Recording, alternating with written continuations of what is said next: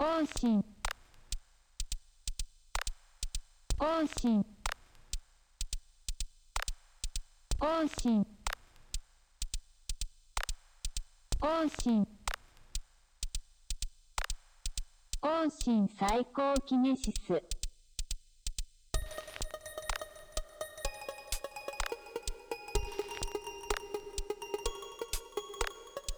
方針サイコキネシスはモーズと書店員のポッドキャストです。コンセプトは言葉を開く。文学、映画、音楽、ニュースや暮らしのあれこれ、そのもの自体は気軽にシェアできるけど、その感触は開いてみないとわからない。いつもより少し時間をかけて、ものからポエジーをたぐり寄せていく。1億2000万分の1のリスナーのための配信番組です。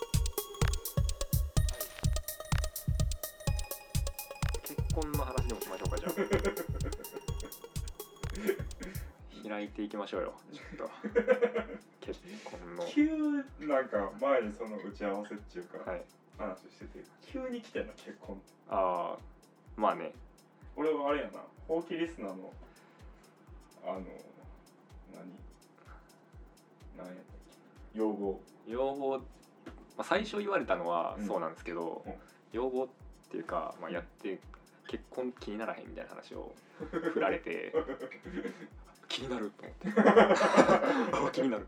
あそれは気になる。確かにと思って。まあちょっと、うん、きっかけをもらったねそれはなんだ結婚というその行為自体が気になるの？それともなんかより個人的に思うことがあって。個人的にも思うし、うん。その社会的にも思うとこある、なるほど。思うとこあるっていうかまあ別に今回は別にそんなそこ社会制度的な話をそんなにする気はなくて、うん。個々人の関係としてはいはい。結婚っていう選択は要するに何なのかっていう。のをちょっと考えていきたいなと思っててじゃあ時代を時代をいつまで遡ろう まず縄文時代の結婚。いや本当になんかそういう歴史紐解き出すと分かんない。んで、まあ、結構結婚制度ってはい。文化圏でもかなり違うし、まあそうですね。うん。歴史でも変わってきてるものうんうんうんなんでまああんまりぬるいこと言っても しょうがないっていうかその辺の浅い知識でやってもうん大した修学にはならないと思うんでまあ実感レベルの問題から。結婚？ね。結婚を考えなんていうの？すごく身近に考えたことある？身近にはないあ俺結婚しだなとあか結婚するんかなみたいな。まあ両方二人独身やねんけど、あそうです。ね二人とも独身独身抜語やんですよね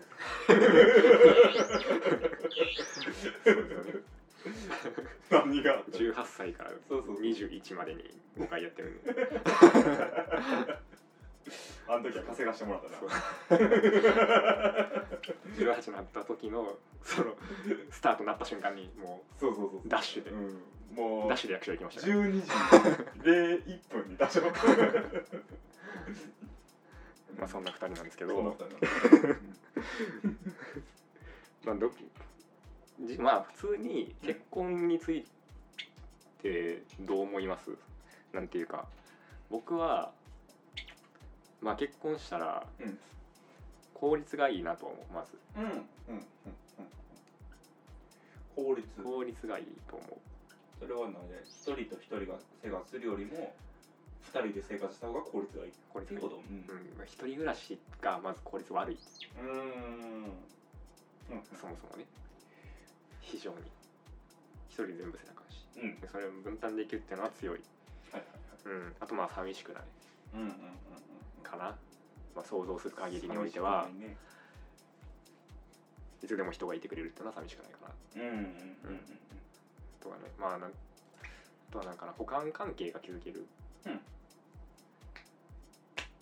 ポケモン金銀みたいな。なるほどなるほど。あっちちで出るポケモンをこっちで出ない、その代わりそこにクリスタルを入れようって言わないの？クリスタルっていうのはだからまあ子供子供。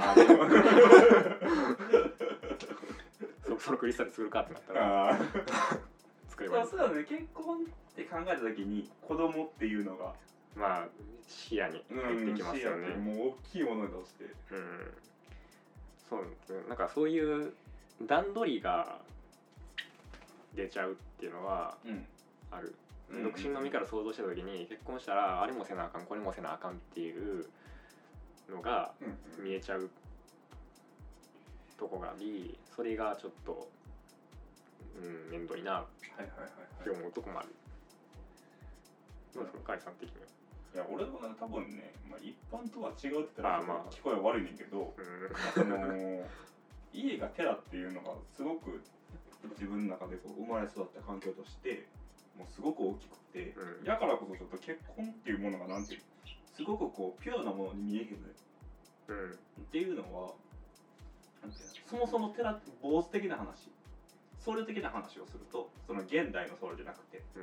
現あのそもそもの僧侶の話としてするとそもそもは結婚したらダメなのあそうなんですか。僧侶は結婚したらダメなの、ええっていうかそもそも女の人とこれやったらダメなのそれは本当に昔の話？えっ、と明日本やったら明治以前、あそう。割と最近よ。え150年前。だからこう寺がいわゆる老舗とか違う違う理由ってそこでえうん。言ったらもし30代続いてるとする。でも30代血縁で続いてるわけじゃないうそもそもそうそうそうそう。っていうのがあってそのあ在家っていうのはそのお坊さんじゃない仏教とうん。かを在家って言うんだけど、はいはいはい家にいるって書いてたあある家って書いて在家。はい。だけど在家のその仏教徒のルールとしてはその嘘ついてはいけない盗んではいけない、えー不飲会って言って女性とそういう陰を交わしてはいけない。えそれってそもそもの仏教の教えなんですか？そもそもの仏教の話どの宗派とか関係なく。基本的にはそういうのがある。まあそのお坊さんにはもっとプラスある、うん。お坊さんはもうなんか500回とかある。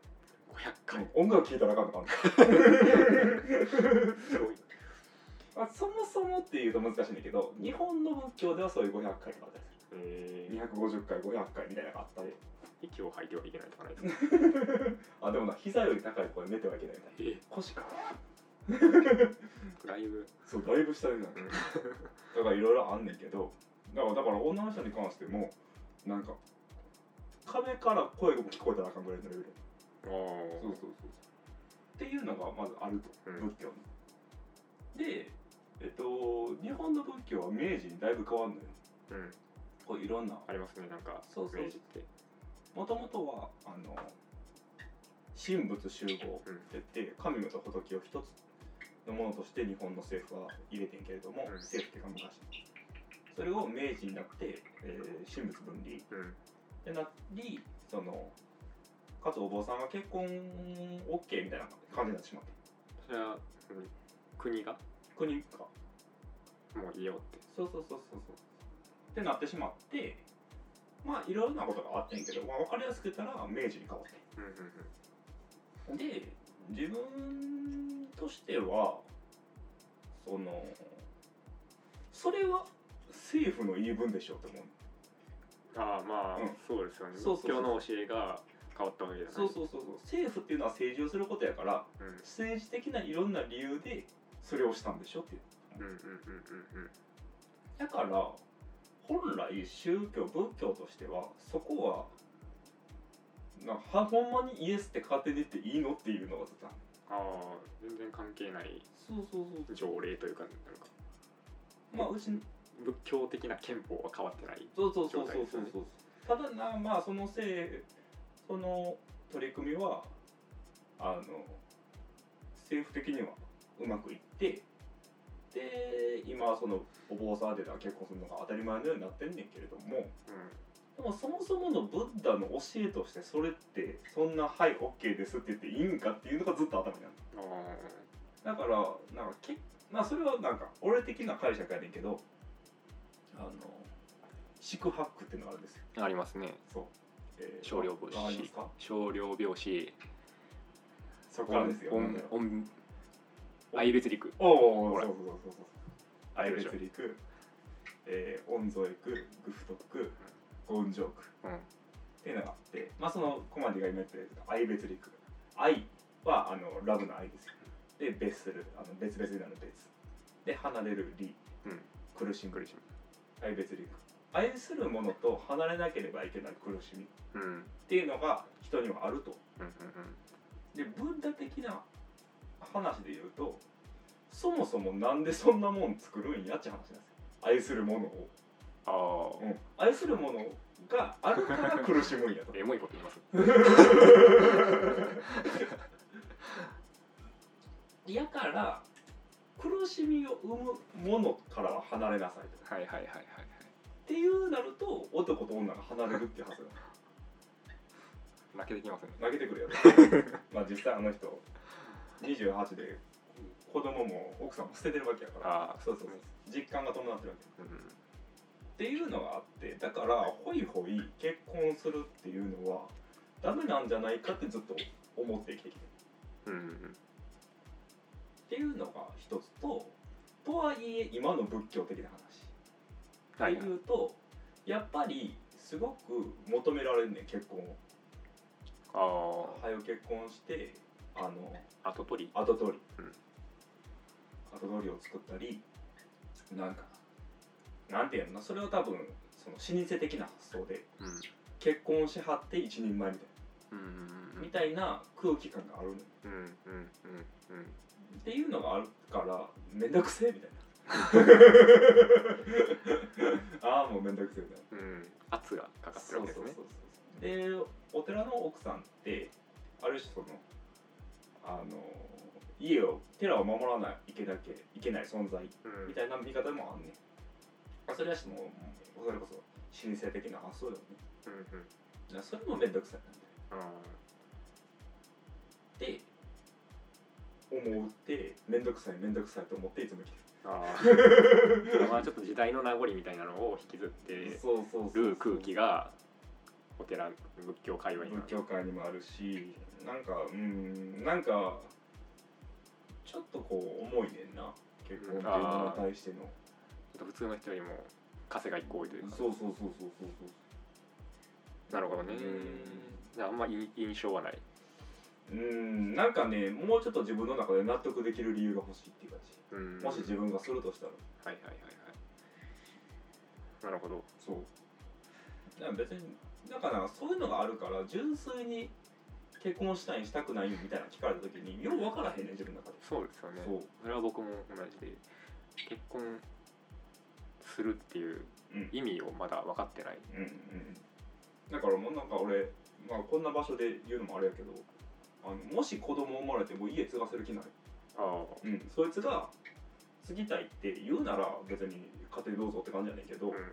なんかお坊さんとして育てるのが嫌やなってはいはいはい。なんかそれで自分がいろんな可能性みたいなのをなんか捨てさせられてたっていうことがあるから。はうん、なんかそれはなんやろ。結局俺もう坊主やるしかないような人間よなってなってしまって今寺に戻ったけどうん。なんかと同時にプレッシャーはすごくあったなとうん。なんかそのプレッシャー自体が俺はなんかそんな人って単純かって思ってしまう、うんうん。うん、そうプレッシャーかけたからかけていいのかって思ってし。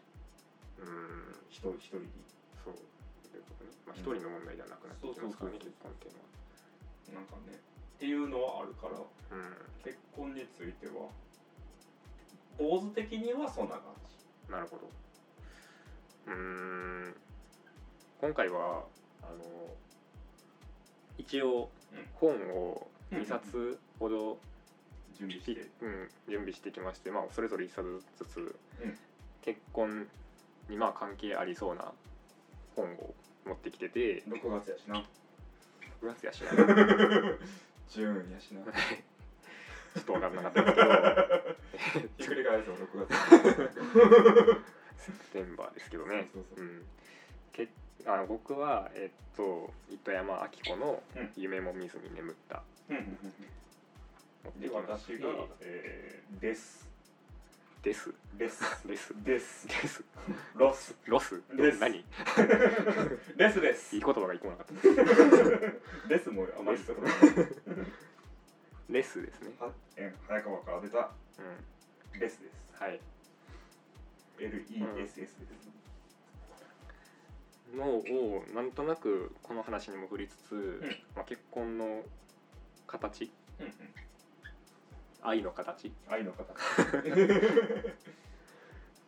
を掴んでいきたい。なるほど。僕らは不器用ですね。昔友達に言われてさあの仲のいい同い年の、うん。あの大学で知り合ったやつやねんけどさうん。そいつに言われたんです向井ちゃん本の中に答えはないよって言われて。その時俺はうるさいって言って反論もできてない。まあでもそれだって生きていくしかない僕らなんでうん。本を頼りに結婚について考えてみたいと思います。でもでも僕もこういう本の使い方をするのはあんま慣れてない。うんうんうんうんうん。あんまり本にいろんなことを教えてもらったしね。うんそうそう結果的に教えてもらったことはあるんですけど、うん。教えてもらおうとして読んだことはあんまりないから、ああ確かにね、うん、なかなか新鮮な読書体験だったんですけど、うん。うん、それでそれでその上踏まえて読んだあそうなんですよ。あなんかいやもともと読みたかった本ではあったんですけど、うん。その話聞いた時になんかいい本せっかくだし絡めようかなと思ってちょっと探してたらちょうどこれがあの夫婦の話だったんで、うん。じゃあせっかくなんでその糸山明子の。はい、板山明子の夢夢を見ずに眠った。はい。は、まあ、今年出たのかな。そうなんや。うん。一番新刊糸山明子の。うん。2019年の1月20に初版の印刷ってなってるんで、一番新刊じゃないかな。なるほうん、でこれは、え2人の、まあ、男女の何年間だろう。12話構成でそれぞれ1話ごとに年代が違うんですよ、うん。で最初が2010年9月から始まってて、うん。最後が、えー2022年6月。で12年間かな、うん。12年間の話。まあ一応間に98年の話とかも挟まってはいるんですけど、どうん。うんな結構大きい期間を渡って2人の関係を描いていくっていう話でえっ、とね最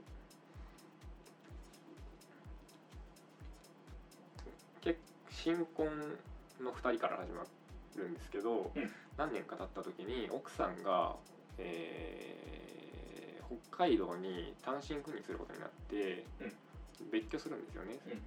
実際、まあ、北海道に行くのは、まあ、2年間ぐらいだろうなと思って行ったんですけど、まあ、そっから、えー久しぶりに会った時に夫の方がちょっと鬱っぽくなってた。でなんかこう夫の方は普通に働いてたんですけど一応婿養子に入ってたんで、奥さんの実家で暮らしてたんですよね。はいはい。でその時にうつの兆候がちょっと出てきたんで会社辞めようってなってでお奥さんの家で療養してたんうんうんうんうん療養する生活があったんですけどまあなんかちょまあ奥さん自体は北海道にいたままだしみたいな感じで距離的にすごく空いちゃう。中でえっ、とね離婚してしまうんですよね、うん。うん、途中で。途中で。結構何話か4話34話ぐらいのところで。うんうんうんでまあその離婚してからまたちょっと話2点3話っていうかその夫のうつの回復うんうん。とかまあ奥さんは奥さんでいろいろあるんですけど。うん。いろいろ。いろいろ。いろいろあるんですけど。基本ってその二人の話。基本この2人の話で視点的に言うと三人称なんですけど、うん。その結構夫視点の話もあれば奥さん視点の話もありっていう結構交互に短うん、結構頻繁に交互に変わるうん。うんうん感じでお互いの心情を読者的には分かりながら理解していくって話うんなんですけどうーんとねまあそれなんだろう。そんなこの話に関してネタバレとかはないんです。ん。で別に言っちゃっていいかなと思って言おうとしてるんですけど大丈夫ですかね？いいですよ。うん。パワーも泣いたし。あパワーがないから。国民代表です。いいよ。パワーの一声で。内パワーの閣内閣変わりますから。そういうパワーですから。うんそういうパワー。そういう意味でのパワーでもある。かうん。まあ、け最終的に復縁しないまま終わるんですけど、ら復縁しないんですが2人は落ち合あの一緒に旅行に出かけるうん。ん。ですね。で、まあ、出雲の方に行くんですけどうん島根の方に行くんですけど出雲大社に行きたいのは奥さんで、えー夫の方はその出雲に行くまでのオロチっていうトロッコ列車かなんかにはいはいはい。乗りたいっていうんですよね。でなんか調べてその両方を叶えるうんうん方法を探すんですけどなんか雨とか急急な豪雨とかで電車が止まっちゃったりしてうん。予定が狂ってうまくいかない。でなったなったんですけど、えー夫の方がもともとその、まあ、結婚してないわけですからその途中で帰るつもりだったんですよ。そのなんていうかうーんとね 説明が難しいんですけど旅行に行くんですけど、まあ、その流れで、えー夫の方は途中で帰る予定だったんですよ。もともと働いてるところに。下北沢だったかな、うん、とかに、で奥さんの方は出雲大社見てから元の住んでるところに戻ろうっていうことにな段取りだったんですよ。でうんその段取りっていうのは夫の中でしかえ決まってなくて、うん。結構直前まで言わなかったんですよ。だから夫はオロそのオロチっていうのに乗れればよかったから、はいはいはいうん、そういうことだったんですけど乗れなくなって。でもその実はこっそり裏で計算時刻表とか組み直してチケット1枚オロチのチケットを手に入れてるんですよね。うん。でそれを奥さんに渡してお別れするんですよ。ほうほうほう。ほうほうほうほうほうほうまあ、最後そういうラストシーンなんですけど。あそれで終わんの？それで終わる。あそれで終わんの？その奥さんにチケットを渡してそのチケット奥さんオロチに乗ってる奥さんとそのこれから帰る夫、まあ、車に乗ってるんですけどがその線路と車道がちょっと並行してるんですけどそれをこう途中まで並走しながらお別れするっていうシーンがあるんですけど、まあそのシーンが結構印象的でうんなんかうんいろいろちょっと線路と車道が平行の道で終わる道で終わるより正確に言うと,、うんえーっとね、まだ列車の方はスピード出てなくて、えーちょっと車の方が先にいるんですよね。で車の方は途中でトンネルがあってトンネル抜けたところで夫が車降りて待ってる、うんうんうん、先にちょっと先に行って。で夫がこう手振ってるところを奥さんが見て手を振り返すっていうあところで、うん、そういう終わりが。おすごいいいなーって思って思って思った。そのなんか線路と車道っていうそのなんだろうメタファーなんかな、うん。なんかこうすごい思わされる。絵としても面白いし。そうそう。結構ねその辺うまくてダイヤモンド明子は読んだことあります？えっとねあれは読んだ。あの芥川賞の。沖出松そうそうそうそう。あ沖出ます。あうん。沖出松は読んでないんですけど。東北スパーク東北ソターケと僕は東北ソターケとニートかニート読ん。でてすごい好きなん。ですようん。うん。その二冊なん。ていうかその救われるんですよね。読んでてなんか二人の関係がうまいよな。二人のそそう二人の関係がうまくて東北外岳とかもその精神病棟うんうんうん。だっけ？なんか、うん、精神科の病院から抜け出した女の人とそれに引っ張られてきたうん名古屋っていう男が一緒にその病院から逃げるっていう話なんですけど、はいはい。そういうなんだろうな許されるんですよね読んでて 俺が。俺が。俺が。俺が許さ。れ る俺俺もそうだし俺のみならず。うん。はなんかその途中で結婚していた二人が別れるわけよ。うん。で別れた後のその関係の変わり方って何だ？えーっとね。言ったらその結婚しているっていうのは言うたらけある種その契約を交わしてるわけやん。契約を交わしてる。それについては印象的なところが一個あって、うん。最初の第1話でも旅行に行ってるんですよ。はいはいはいはい。でその時にその時に、えーまあ、岡山倉敷かなんか行くんですけど、うん。えー倉敷にその行く予定だったんですけど途中で夫の方があこれカブトガニ博物館だったかな？なんかに行きてえって言い出して。変なの。かうん。奥さんうん夫のあそう笠岡にえー広島県寄りの方に笠岡っていうところがあって、うん。そこにカブトガニ博物館っていうのがあるからちょっとそこちょっと俺行きたいんだなみたいなこと言い出して、それに奥さんは行かねえっつ突っぱねる。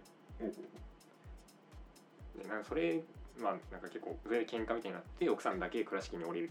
うん。奥さんだけ倉敷で降りる。で奥夫の方だけでカブトガニ博物館に行くっていう流れになるんですけどそこがね、えーそこでね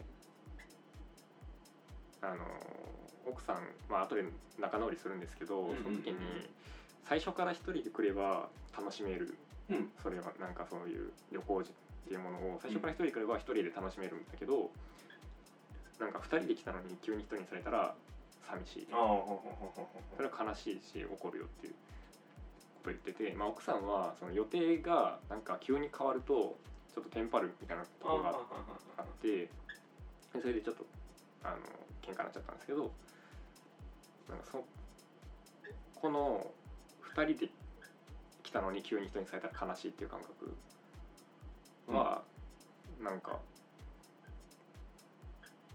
そうそうっていうか そうそうっていうか。あるよねっていう。う、ん。うんうん。最初から一人で来れば楽しめる、っていうのがなんだろう。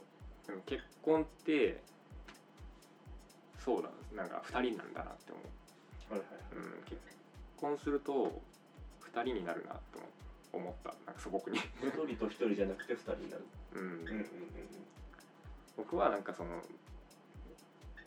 まあ、これ読む前っていうかなんとなく思ってたのは結婚っていうのは一人っていうものを拡張することだと思ってたんですよ。うんうんうんうんうん一人っていうスペースの拡張だと思ってて、はいはいはいそれだからさっき言ったその一人暮らしより効率がいいっていううんうんうんうん。イメージもつながるんですけどまあなんか体が一つ増える。うん心は一個みたいな。なんかそういうイメージだったんですけど。なるほど。うん。ででなんか読んでるとそういうわけでもなく、まあ、うんあくまでこの一人一人で、なんだろうな。結婚ってそもそも誓いがあるじゃないですか。近いがあるね。永遠を誓うじゃないですか、うんうんうんとか結婚指輪とかも要は結婚してますよっていうのが分かるようにつける、まあ、あるある種の制約というか、誓いとしてつ証としてつけるというかっていうのもあるし結婚って考えてみるとその表明に近い。少なくとも現代にあっては。私は結婚しましたっていう表明のためにあるような気がする。はいはいうんうんうんうんあなんかいろんな面においてうんうんうんうん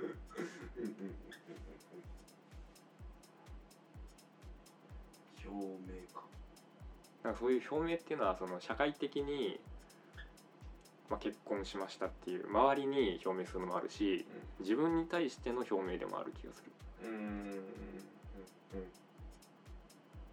まあそういう結婚っていう骨格をうん手に入れることでその2人の関係というものをまた新しく築く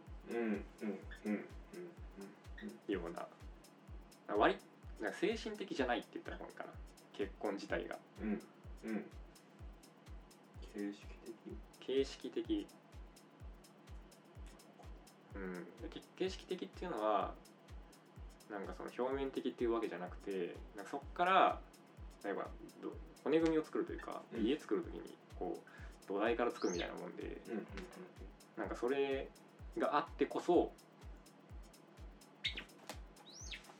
うんうんっ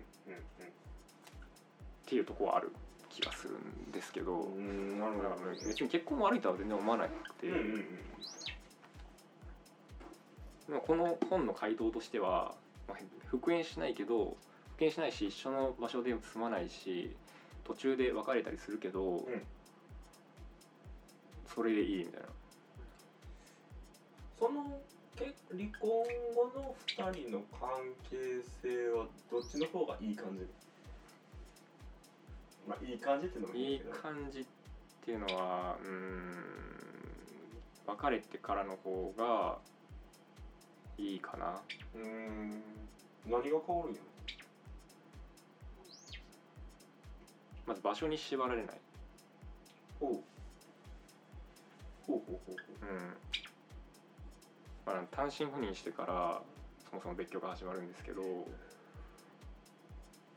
なんだろうな、まあ、その単身赴任するのも最終的には一緒になると思ってるじゃないですかまあいつか帰ってくるって思ってるじゃないですか。だからこそ楽しいふうにやからねそうそうそうそう。なんかその場所？この本に関してはすごい場所っていうのは大事な気がしてて大大事な気がしててっていうかうんうんすごい転々とするんですよね。北海道まあ行くし最初熊谷やったかな東京か埼玉か。とかあってまあ京都も行ったり島に行ったり奥さんは離婚してからえー一回怪我するんですよね。そう怪我してで会社辞めることになってでその復帰した後にシンガポールでなんか公認会計士かなんかやってから戻ってきて、北海道で働いてた時に知り合った男の人と一緒に起業するみたいなうん。感じになるんですよね。でなんかうーんなんだろうな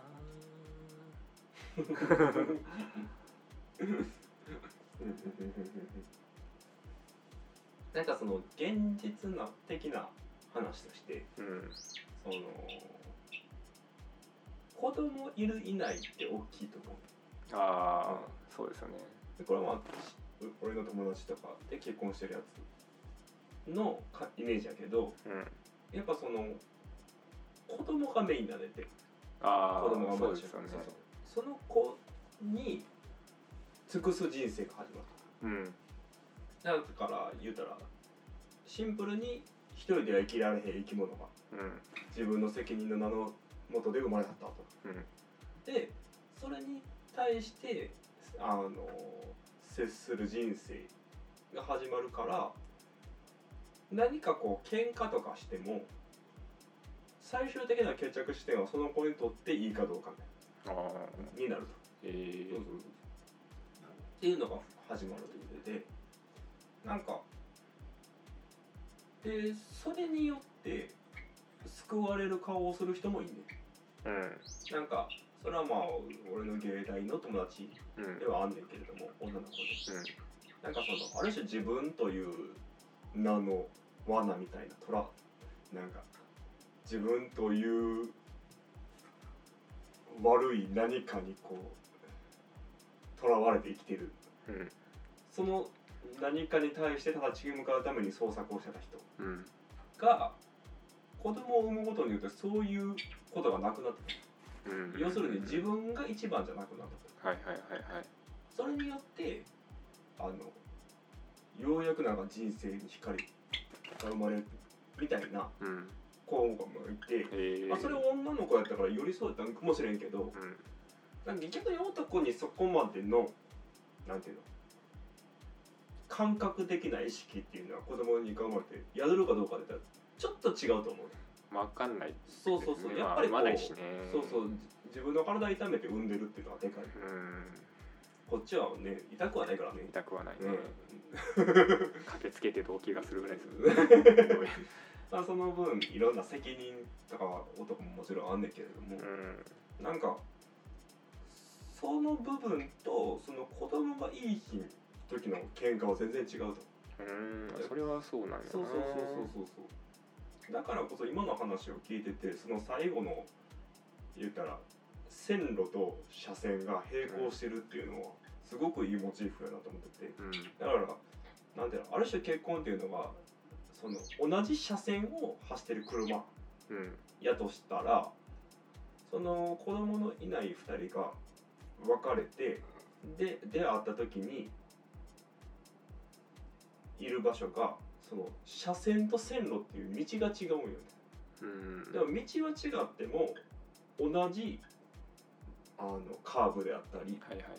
は渡ることができるんやみたいうんうん。なうんなんかよりピュアな一対一になるみたいそうですね、なうん。うん。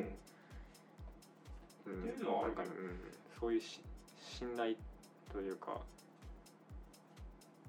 まあその夫婦っていう二人の関係においてはそういうあり方うん。が信頼うん信頼信頼と愛はうん。かなり近いと僕は思ってるんですけど、信頼があるかなって信頼ね。うん。信頼と愛かそうですね子供？でもねポイントなんでしょうね。大きいね。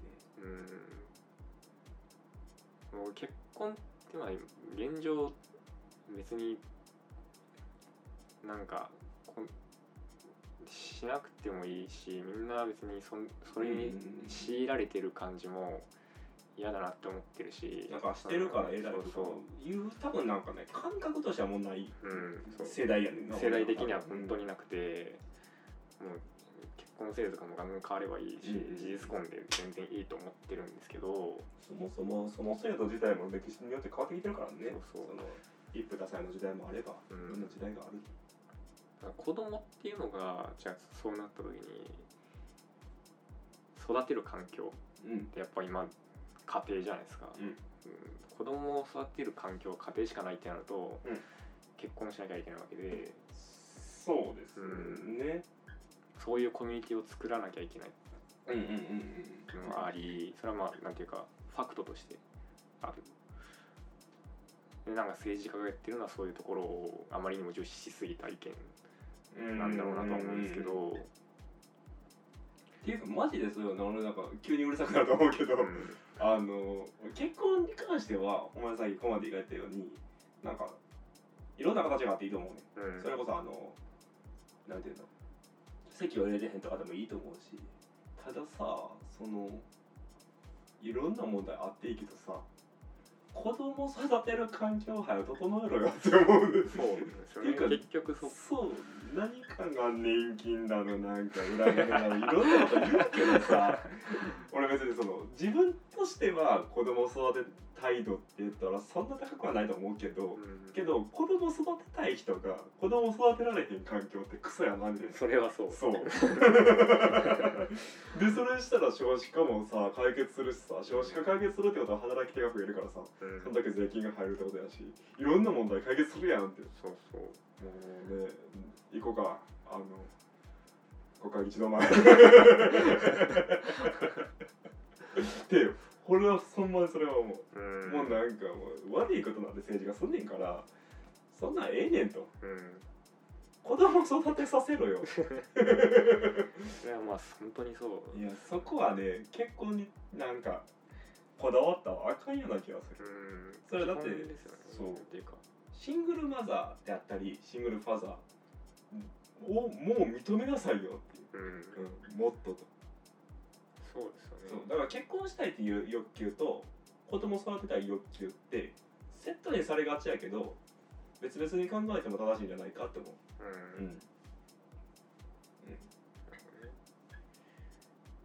ていうちょっと熱くなりました。うん、あれそのうん。種の存続っていう普通の生き物のこと物をその社会にちょっとい依存ね託しすぎっていうのはもう本も当にダサいですよね。本当にね 本当にいや日本だけらしいしなこんなにも子供おらんのああそうなんですか。うんやっぱりある程度は増えてるわけですもんね人口っていうのは。ヨーロッパとかアメリカはちゃんとそういうのは対策してるらしいうん。なんかフランスとかそういいらしいですね。そうそうそうそうそうそうそうもちろんなんか人口の増加はインドとか中国の影響もあんねんけどまあちょっとちょっともううんもうもうって感じ。うん。ほんまに。ほんまに。そうどうしまあそうですね。というのはありつつ、次の話行く前に一回切り替えます？ああ今何分ぐらいですか？今ねではタイムキープしない。40分ぐらいです。ああじゃあ変えましょうか。変えましょうか。うん。まあちょっと後半に続く。後半。に すごい。後半に続く。あ荒れた現場。の 荒れた現場のまま。後半に続くって何だっけ？キートン山チーマロちゃん。違うので。じゃあ一回切ります。はい。あれたまんま王神最高キネシス。王神最高キネシス。王神最高キネシス